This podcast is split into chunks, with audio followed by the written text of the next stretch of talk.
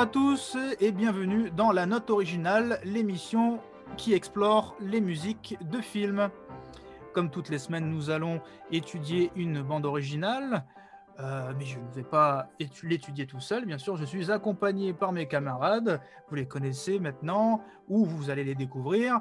Henri, Paul et Anaïs. Comment ça va tout le monde? Bijou. Ça va très bien aussi. Euh, Anaïs va nous faire un synopsis dans, top. dans Oui. quelques instants également. Et puis il y aura une biographie euh, qui, qui suivra, une biographie du compositeur, pardon. Mhm. Et euh, on aura les anecdotes de Paul et l'analyse d'Henri euh, juste après. Concernant cette bande originale, il s'agit de Sueur froide, Sueur froide ou Vertigo dans son titre original. hein. On, appelle souvent, on entend souvent les gens appeler le film Vertigo, donc réalisé par Alfred Hitchcock en 1958 et une musique composée par Bernard Herrmann. Et oui, le Oui. grand Bernard Herrmann, vous allez, pour ceux qui ne connaissent pas, vous allez le découvrir. Euh, c'est un grand monsieur de la composition de films. Alors, on avait déjà parlé de Bernard Herrmann dans notre émission sur Batman, souvenez-vous. Euh, la composition de son thème, Le voyage au centre de la Terre, ressemblait beaucoup Oui. au thème d'ouverture euh, du film de Tim Burton, hein, Mhm. composé par Danny Elfman. Euh, bien sûr, vous pouvez retrouver cette émission sur notre euh, page Mixcloud, Spotify ou iTunes. Alors, bah écoutez, on écoute un premier extrait avant le synopsis d'Anaïs. Qu'est-ce Eh que oui. vous en pensez? Vous êtes bien sûr Oui, d'accord bien sûr. Bah oui. sûr. Parfait, ça, parfait. Ça, ça me semble envisageable, effectivement. Alors, il s'agit du, il s'agit du thème d'ouverture assez spectaculaire, il faut le dire. Ouais. Je dirais même hypnotisant, Mhm. euh, grâce à des effets d'optique euh, utilisés pour, en- pour Oui. le générique du, du film du début. Euh, Super générique de Soul Bass.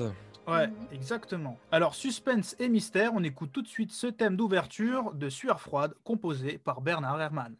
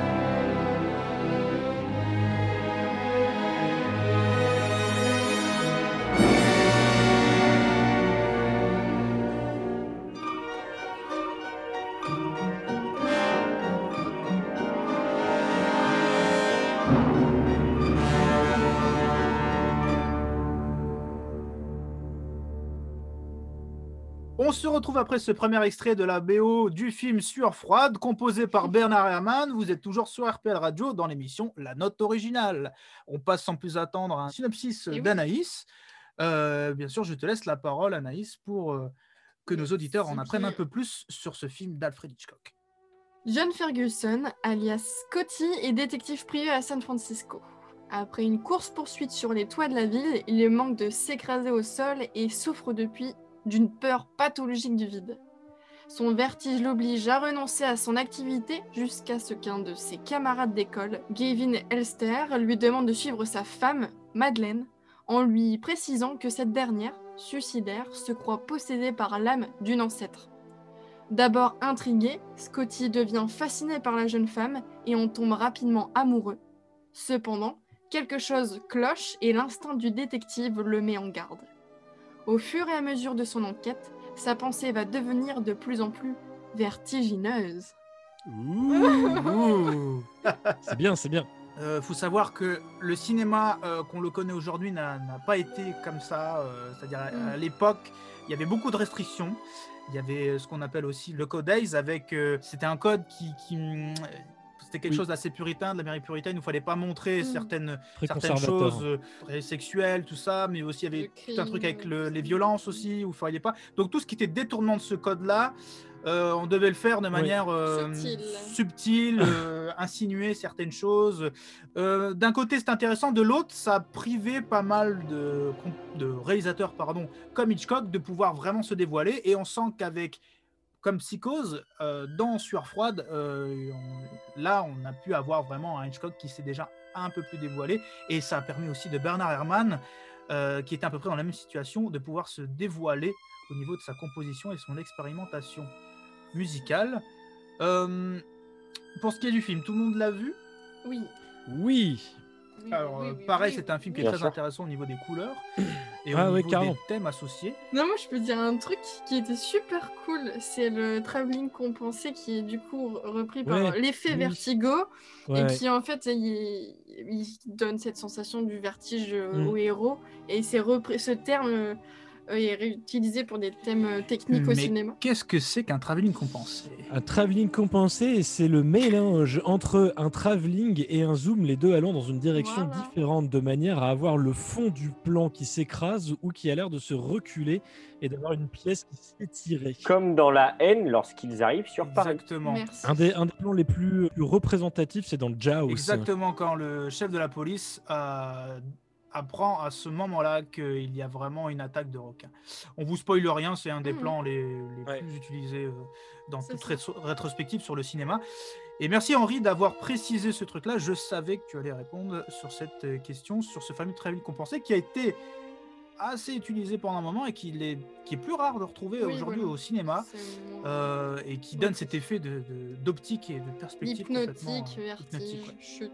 En fait, aujourd'hui, aujourd'hui, ils s'emmerdent plus à le faire réellement. La plupart du temps, c'est que quand tu vois ces plans-là, c'est des effets qui sont faits en CGI, en fait. Mais vraiment, le- la, vraie technique pour vraiment le faire, t'en as beaucoup moins qui s'aventurent à le, mettre réellement en place parce que ça demande un véritable timing entre le dézoom et le travelling. Il faut que les deux aient la même vitesse pour que le personnage qui soit au centre. En fait, le but, c'est que le, le sujet qui est filmé en plein milieu de l'écran euh, ne change jamais de, de taille dans le cadrage, mais que ça soit le fond qui ait l'air de se rapprocher ou alors au contraire de s'étirer.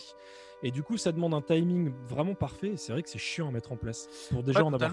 Non, mais je- après, je parlais plutôt dans un sens artistique ou dans un sens de Oui, mise oui. en scène. Ça se retrouve un peu moins parce qu'ils ont moins l'utilité de le faire. Mais pourtant, ça reste un effet comme un autre. Euh, voilà, bah écoutez, on, va, on, bah, on passe, euh, on passe à, une la biographie du compositeur, Bernard Herrmann. Oui. Anaïs, je te laisse la parole.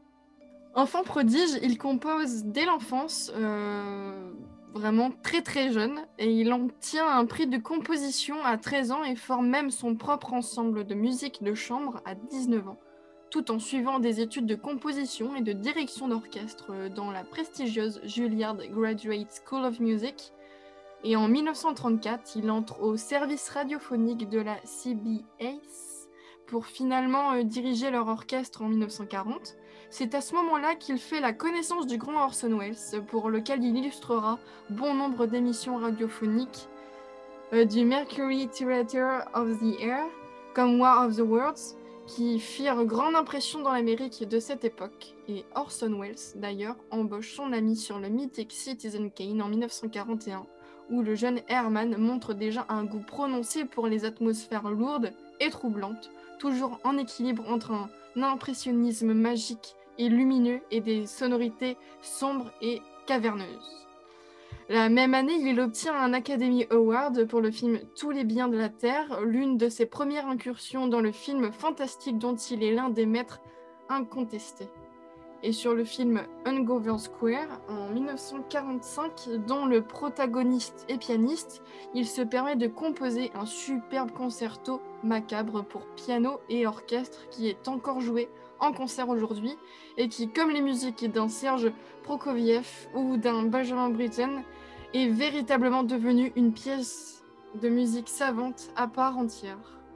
Et CBS met fin à son contrat en 1950. Le compositeur doit rejoindre Hollywood et travaille à la bande originale du dernier film de science-fiction de Robert Weiss, si je Oui, c'est ça. c'est ça. Robert Weiss, oui. Euh, le jour euh, où la Terre s'arrêta, en 1951, euh, belle fable humaniste prônant la paix et la tolérance, il utilise pour ce film un instrumentarium entièrement électronique, tout à fait étonnant pour l'époque. Et à partir du superbe La Maison dans l'ombre, il met un point d'honneur à utiliser des orchestrations atypiques sur la plupart des films sur lesquels il travaille, Mhm. n'hésitant pas à déséquilibrer parfois totalement l'orchestre traditionnel des studios de l'époque. Et en 1955, il rencontre Alfred Hitchcock, qui restera comme le réalisateur clé d'une carrière alors en plein essor des films comme Mais qui a tué Harry, L'homme qui en savait trop, Le faux coupable, La mort aux trousses euh, et Psychose bien sûr.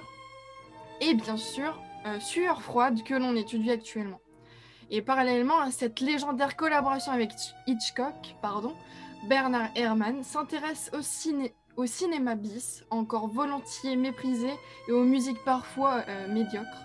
Avec un talent rare, il apporte une poésie unique et très originale aux films fantastiques comme Le septième voyage de Sinbad, Les voyages de Gulliver, L'île mystérieuse, Voyage au centre de la Terre et Jason et les Argonautes. Euh, dans le milieu des années 60, euh, Bernard Herrmann se tourne vers l'Europe et vient s'installer à Londres. Il compose pour François Truffaut le film euh, Fahrenheit 451 et dans les années 70 quelques films de Brian De Palma dans le Mhm. cinéma et euh, très inspiré d'un certain Al- euh, Alfred, Alfred Hitchcock. Ouais, avec euh, les films Sœurs de sang et Obsession. Mhm. Et en 1975, le réalisateur Martin Scorsese, alors à ses débuts, lui donne l'occasion unique d'évoluer vers une écriture jazz dans le, le mythique et nocturne Taxi Driver, pour lequel il écrit un thème mélancolique et désabusé, devenu très célèbre, scellant sa dernière composition pour le cinéma. Bernard Herrmann fait partie des compositeurs qui ont participé à influencer la composition moderne de musique de film grâce à ses expérimentations musicales entre des influences classiques et des influences plus tribales inspirées des musiques du monde dont il a su aspirer une vision du monde nouvelle et novatrice. Oui, Bernard Herrmann, hein, qui, était, euh, qui était vraiment un- quelqu'un qui a beaucoup euh, inspiré le- la musique, euh, Mhm. la- qui a fait en tout cas ce, bon, c'est pas le seul, hein, mais qui a fait un peu ce passage entre euh, compositeur classique et compositeur de film, on va Je dire. pense que c'est surtout un compositeur euh, qui était effectivement à la lisière de différents genres, euh, comme, comme tu le disais, qui a vraiment euh, imposé sa patte, qui a vraiment limite eu un côté avant-gardiste, qui a influ- influencé un bon gros nombre de compositeurs, mais ça c'est des trucs dont je vais parler un petit peu après. Et effectivement, la BO de, hum, la BO de Vertigo va se poser là justement parce qu'elle euh, va proposer encore certaines nouvelles visions et certaines nouvelles articulations qui sont hyper intéressantes sur le point de vue narratif, musicalement parlant. Et c'est un compositeur qui a vraiment, vraiment, vraiment, laissé une marque énorme dans, le, cinéma contemporain, très, très, très clairement. Totalement. Eh ben écoute, merci beaucoup Anaïs pour ce synopsis et cette biographie du compositeur. Avant de retrouver les anecdotes de Paul, puis ensuite ton analyse sur cette bande originale Henri, on s'écoute un deuxième extrait. Alors pour ce deuxième extrait, j'ai choisi le titre Scène d'amour qui arrive euh, alors lors d'une scène clé du film dont on ne vous spoilera pas bien sûr, euh, mais qui révèle en tout cas tout l'amour euh, que le personnage de James Stewart, Scotty, a pour celui de Madeleine, Kim Novak. Voilà. Mhm. Alors, pour ceux qui connaissent aussi le film The Artist de Michel Hazanavicius, euh, je crois que ce passage, si je ne m'abuse, est utilisé pour un moment clé aussi du, du film. Bernard Herrmann s'est d'ailleurs inspiré du prélude de, de l'opéra de Richard Wagner, Tristan et Iseult. Pour, Oui, pour les intéressés, vous allez, pouvoir écouter ça. C'est un très, bel, très beau prélude. Je vous l'invite à l'écouter très fortement sur Et- YouTube si vous pouvez ou sur autre. Et choisi, euh, et choisi ex- exprès également parce que partageant certaines thématiques vite fait avec le film Vertigo. Voilà. Exactement. Donc on écoute tout de suite euh, ce second extrait de la bande originale du film Sueur froide.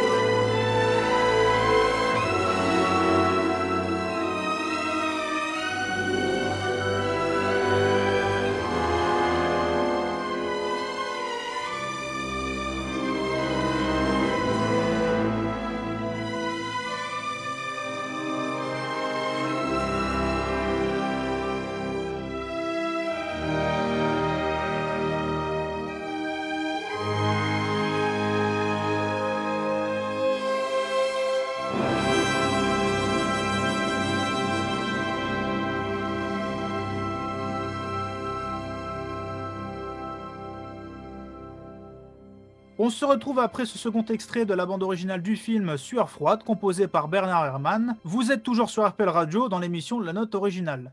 Alors bon, on passe tout de suite aux anecdotes de Paul. Alors. Sueur froide, Sueur froide, Sueur froide. Comme d'autres films de Alfred Hitchcock, a mis plusieurs décennies. Et après, a été en fait découvert euh, et, et publié plusieurs décennies après sa sortie. Euh, en effet, comme l'accord de Fenêtre sur cour, mais qui a tué Harry, ou encore L'homme qui en savait trop, euh, les droits appartenaient à la fille d'Alfred Hitchcock, qui ne les exploitait pas. Ces longs métrages, ils ont donc été publiés euh, pour les premières fois dans les années 80 en salle. Et Sueur froide, pour exemple, a été retrouvé et restauré en 1996 euh, d'un for- depuis un format original 70 mm VistaVision. Euh, mais c'est-à-dire qu'il est jamais sorti au cinéma? Bah si, il est sorti. Je comprends pas le. Il, a- n'y a jamais eu. En fait, il est sorti au cinéma et puis bon, bah après, après qu'il soit sorti au cinéma, il n'y a Mm. plus Ah oui, d'exploitation d'accord, en il y a- 96. Mm. Ouais, Il n'y a, pas eu d'exploitation supplémentaire. euh, hein. D'accord, donc en fait, on n'a pas réédité de, de cassettes ou de VHS, Pas du tout. De, Pas du tout. de DVD. Donc euh, c'était Ah ou tu l'avais vu avant 1996 ou bien tu ne l'avais pas vu du tout. C'est fou ça. Ah, ou tu l'avais vu pendant le cinéma, au cinéma, pardon, et ou bien euh, tu ne l'avais pas vu du tout. Par contre, à mon avis, alors je, ça paraît con, mais moi je me souviens l'avoir vu quand j'étais gamin. Et donc le fait que j'étais gamin, ça veut dire qu'il a été diffusé à la télévision s'il n'a pas été sorti. Tu vois, il devait quand même y avoir des chaînes qui devaient le diffuser puisque je, je l'ai je vu jeune. Alors, euh, bah, c'est possible que la télé prenait de l'argent dessus. hein. Seconde petite anecdote. Celle-ci concerne euh, l'actrice principale du film, du moins de sexe féminin, Madeleine, jouée par euh, Kim Novak. Kim Novak, euh, lor- lorsqu'elle tourne, lorsqu'elle tourne dans ce film, elle est déjà euh, assez connue puisqu'elle a déjà joué dans Duplon pour l'inspecteur, par exemple, ou L'homme au bras d'or. Mhm. Euh, mais il faut savoir que c'était pas du tout le premier choix d'Alfred Hitchcock. Alfred. Hitchcock, à la base, il voulait Vera Miles parce qu'il venait de la diriger dans Le Faux Coupable. Lorsqu'il prend Kim Novak, c'est par dépit plus qu'autre chose parce qu'il fait des propositions à plusieurs actrices. Je ne peux pas vous donner les noms parce que je ne ai pas.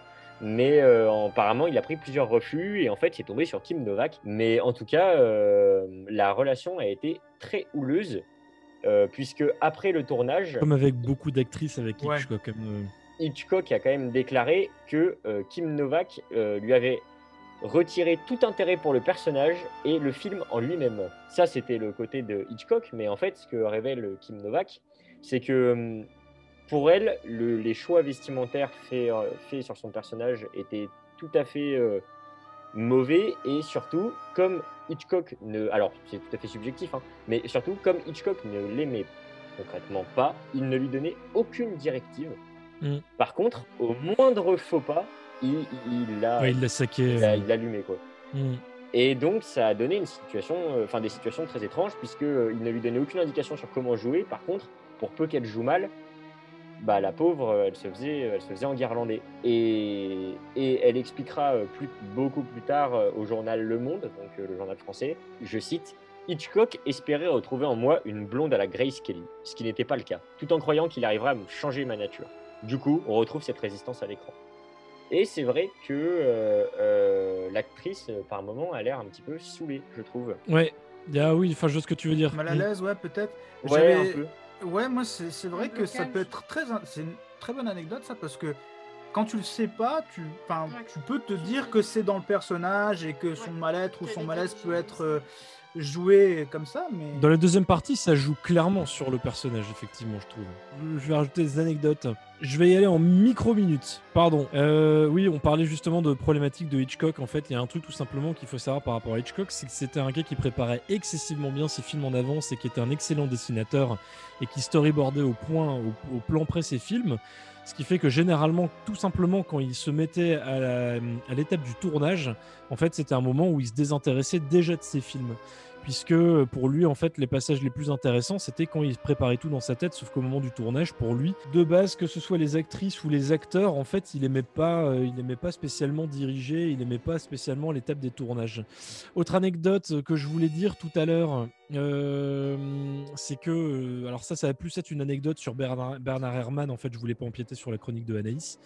C'est qu'il y a une anecdote par rapport justement à son dernier enregistrement, sa dernière BO qui est donc Taxi Driver, et que jusqu'à la fin, en fait, il a tout enregistré, il a fait la dernière nuit au studio, il a fait le dernier enregistrement.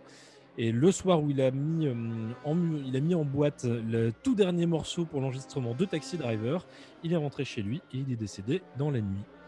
Wow. Vraiment jusqu'au bout, jusqu'au bout en fait, il s'est donné euh, pour son art, tu sais, comme si inconsciemment il avait été jusqu'au bout, euh, tu sais, de sa force pour ça. Et euh, après, il a rendu son dernier souffle pendant la nuit. Donc je pense que là encore aujourd'hui, Martin Scorsese, ça doit encore lui faire un effet bizarre. Ouais, Voilà. totalement. Et puis j'en ai d'autres, mais je vais après, je vais encore empiéter sur l'émission, alors je dis pas rien. Bah, merci beaucoup, euh, Henri, pour ces anecdotes et surtout Paul pour, pour les anecdotes. Bah, écoute, c'est Euh, bien, la- c'est bien la première fois que tu me fais autant de compliments. Je- tu m'envoies toucher. Tu dis ça chaque semaine, espèce de faillot. Bon, euh, c'est pas de ma faute si toi t'es pas complimenté. hein. Vous aurez, vous aurez tout le temps des remerciements, vous inquiétez pas, ne- il n'y aura pas de jaloux. Mais Henri, justement, on passe à ton moment, on passe à la chronique d'Henri, on passe par l'analyse de cette bande originale de Surfroise. Original. C'est la note originale, bien sûr, tout de suite. Merci bien. Alors, Vertigo, là encore une fois, on va, enfin, on tape dans le grand, dans le gros, dans le très très gros même de la musique de film. Euh, bah, tout, simplement autant dans l'œuvre que dans le compositeur. Il faut savoir que Vertigo, ça a marqué la quatrième collaboration, donc d'une des plus cultes collaborations de l'histoire de la musique de film et du cinéma, donc Alfred Hitchcock et l'éternel Bernard Herrmann, et qui était une union d'autant plus étonnante que les deux messieurs étaient quand même tout autant réputés pour leur euh, euh, pour leur talent inouï et leur génie que leur caractère plutôt bien trempé et euh, plutôt humainement difficile, voire délicat. Parce que effectivement, Bernard Herrmann n'était pas considéré comme quelqu'un de très très facile. Euh, ce qu'il faut aussi savoir, se remémorer, c'est que Herrmann c'était donc un son, une identité, un génie, un véritable sens de la mélodie et de la conception musicale, sachant se renouveler selon les besoins du propos du film qu'il mettait en musique et sans jamais trahir une certaine excellence musicale qu'il avait fait sienne. Donc de ses choix d'orchestration tranchés à son sens aigu de la mélodie, euh, Herman était un, vrai génie de l'évocation musicale, s'annonçant déjà même comme avant-gardiste, finissant par imposer son style de composition qui va faire école, notamment chez un certain euh, génial trublion du nom de Danny Elfman. Vous connaissez pas, hein? Non. Non, alors, ça me dit rien, ça me dit rien. Ou alors éventuellement un autre pas trop connu du nom de Marco Beltrami, pareil, Ouais. pas très connu. Marco quoi? Ouais, voilà, Marco quoi. Donc, euh, Bernard Herrmann, en fait, c'était aussi un son inspiré, torturé, exigeant, tonitruant. Euh, il était généralement pas de bon ton de se planter avec euh, Tonton Bernard, euh, comme avec Leonard Bernstein d'ailleurs. Ça devait être d'époque, comme quoi, au niveau de ce type de caractère. Donc ici, c'est donc sous le signe du mystère absolu que Bernard Herrmann va tisser une, bande-son plus complexe qu'il n'y paraît. Donc s'ouvrant sur un motif euh, ballottant l'auditeur, évoquant d'emblée le vertige du titre, donc Vertigo, sa vocation sera en fait beaucoup plus profonde. Si le vertige du personnage principal, donc John Ferguson, sera un des éléments clés du récit, représenté par la suite par les cuivres et la harpe, il n'en sera pas l'élément moteur pour autant. Non, non, non, point du tout, puisque le mystère trouble évoqué par ce thème introductif renvoie également au vertige de cette histoire d'amour très trouble et troublée, euh, histoire d'un amour véritable pour une personne qui n'existe pas réellement. Le score d'Herman prendra donc des atours mystérieux, romantiques, mais aussi souvent désespérés, mélancoliques, voire obsessionnels, car il s'agit bien ici aussi d'obsession, de sentiments troublés encore une fois et accablés. Si la musique ne s'affolera de manière vertigineuse qu'en de rares cavalcades, celle-ci jouera principalement sur des ambiances lentes, indéfinies, à la fois romantiques et mystérieuses, naïves et graves, suspendues dans le temps. Car aux yeux de Ferguson, en fait, ce qu'il est en train de vivre, ce qu'il poursuit, sont bien des éléments suspendus dans le temps, se ballottant dans le passé, le présent et le futur, chacun s'entrecroisant, jusqu'à perdre pied, refusant d'affronter un présent qu'il ne supporte pas et tentant de faire revivre le passé. Bon, en gros, si jamais euh, toi, auditeur, t'as pas euh, jeté un petit avertissement, euh, malgré les avertissements, si jamais t'as pas pigé ce que j'étais en train de dire, bah, euh, t'as dû un peu, com- un, un peu te dire ce que ce que je venais de dire, c'était vice versa des inconnus, quoi. Donc, euh, pour revenir à nos moutons, euh, Vertigo, c'est un peu une partition légendaire, mélancolique et fiévreuse, tourbillonnante, venant de la totale confiance de Hitchcock pour Bernard Herrmann. Effectivement, puisque le réalisateur souhaitait laisser une place encore plus grande qu'à l'accoutumée pour ce film-là à son comparse, allant jusqu'à écrire dans ses mémos je cite, tout ceci dépendra euh, naturellement de ce que Monsieur Herman euh, met sur cette séquence, en- à savoir la musique. Euh, là, il parlait du, prologue. Ou alors, dans cette scène d'amour, nous n'inclurons pas de bruit de rue car Monsieur Herman peut avoir quelque chose à dire euh, pour une scène clé du film, prouvant la confiance de Hitchcock quant aux capacités narratives de la musique. Donc, en bref, Hitchcock, c'est magistral et c'est une BO magistrale qui n'a pas fini de vous donner des vertiges. Et oui, bah oui, totalement. C'est une œuvre encore à, à découvrir ou à redécouvrir euh, pour, pour plusieurs raisons. Que ce soit, la, colo- que ça soit les couleurs, que ce soit le scénario, que ce soit les, les- la, la sublime musique, que ce soit même aussi rien que pour sa forêt euh, de de- d'arbres géants à San Francisco. C'est à Muir Woods. Voilà. Il y a plein, il y a plein, il y a plein d'effets. Il y a même un moment où j'étais assez euh, étonné en fait dans le film. Il y a un tout petit passage d'animation dans, euh, dans la séquence d'une de- d'hallucination ou de rêve que James Stewart a pendant la nuit. Et t'as vraiment un truc d'animation plein milieu. C'est assez étonnant, mais euh, toute cette séquence-là est vraiment cool Ouais. avec euh, Ouais. truc très euh, très années 50, 60, euh, très psychédélique avec le visage et autour c'est tourbillonnant avec avec des, des changements de des changements de Totalement. filtre. C'est super bien. C'est vraiment un Visuellement, c'est cool vraiment intéressant. Et, et euh, pour ceux qui, qui seraient intéressés, euh, on vous le répète, euh, c'est un film qui n'a pas si vieilli que ça et c'est intéressant. Oui. Bah, moi, il y avait juste un passage qui m'avait marqué et que bah, j'avais noté, je l'avais même étudié euh, quand j'étais au lycée. Et c'était, euh, ça expliquait bah, justement une scène où c'est cette position de, bah, l'homme seul et euh, qui est d'ailleurs un plan de sueur froide, qui synthétise parfaitement cette solitude. Donc c'est celui où Ferguson regarde Madeleine, qui elle-même regarde un tableau, et si on la prend très littéralement, tu vois, cette image, elle montre une femme seule, observant la peinture d'une autre femme seule, et l'observatrice étant elle-même regardée par un homme tout aussi solide. Et Ah ça, oui. je trouve ça dingue. Il y a une scène effectivement où il y a Scotty qui regarde euh, Kim Novak Et, et qui ouais. regarde une femme euh, et qui cette femme en fait regarde nous regarde et du coup elle regarde Et tout euh, ça, ça fait vraiment Stewart, un, coup, effet fait- de spirale, un rapport mélancolique Oui, à la beauté, à la contemplation, quoi. Paul tu voulais dire peut-être quelques petits mots pour euh, Sur Vertigo, euh, non, moi j'ai beaucoup apprécié le film. Je suis pas forcément un immense fan d'Hitchcock, mais celui-ci, il m'a vraiment, vraiment beaucoup plu. Euh, déjà parce que j'aime beaucoup euh, l'aspect euh, mise en scène, qui est, c'est vrai, très particulier. Ce film, il a un cachet très, très spécial. Mm. Il a vraiment un cachet très spécial. Et au-delà de ça, ce que j'aime avec ce genre de vieux film qui se passe en ville, c'est qu'on a, enfin, moi j'ai vraiment la sens- la sensation, pardon, de capsule temporelle. Je sais pas Ouais. si vous voyez ce que je veux dire. C'est-à-dire qu'on a l'impression que c'est une. Enfin, c'est pas une impression, hein, ceci dit. C'est le New York des années 50, 60 et sur 60. plutôt. San Francisco Et c'est vraiment. euh, Mais oui, oui, c'est le San Francisco des années 60 et ça fait une capsule temporelle vachement. euh, Enfin, moi j'aime beaucoup. C'est un peu ce que j'aime aussi euh, dans les vieux James Bond, par exemple, ou dans La mort aux trousses, que j'ai énormément apprécié de Hitchcock aussi. En fait, tous ces films ont cet effet euh, euh, de. euh, c'est la société comme elle était à l'époque, ou plus ou moins, vous voyez. Ju- Juste une petite aparté, ce que je trouve très drôle en plus, c'est que nous, on en parle là, là, là, actuellement, tu sais, en mode ah ouais, putain, c'est- ça, aurait été drôle. Enfin, tu sais, avec le côté un peu nostalgique, ça aurait été sympa de voir Mhm. comment ils vivaient à l'époque. En sachant que dans le film, l'un des premiers dialogues, justement, quand euh, James Stewart va retrouver voir son pote qui le met sur cette affaire-là, ils ont exactement le même dialogue. En mode ah oui, aujourd'hui, le, le- le San Francisco est en train de changer, et tu vois des fresques au mur, et dit ah, on aurait bien, j'aurais, j'aurais bien voulu connaître cette époque-là. euh, l'âge d'or ou machin, ou je sais plus exactement comment il le formule, mais c'est drôle d'avoir. c'est vrai Je me suis fait réflexion au moment de voir le film en fait. C'est vrai, c'est vrai.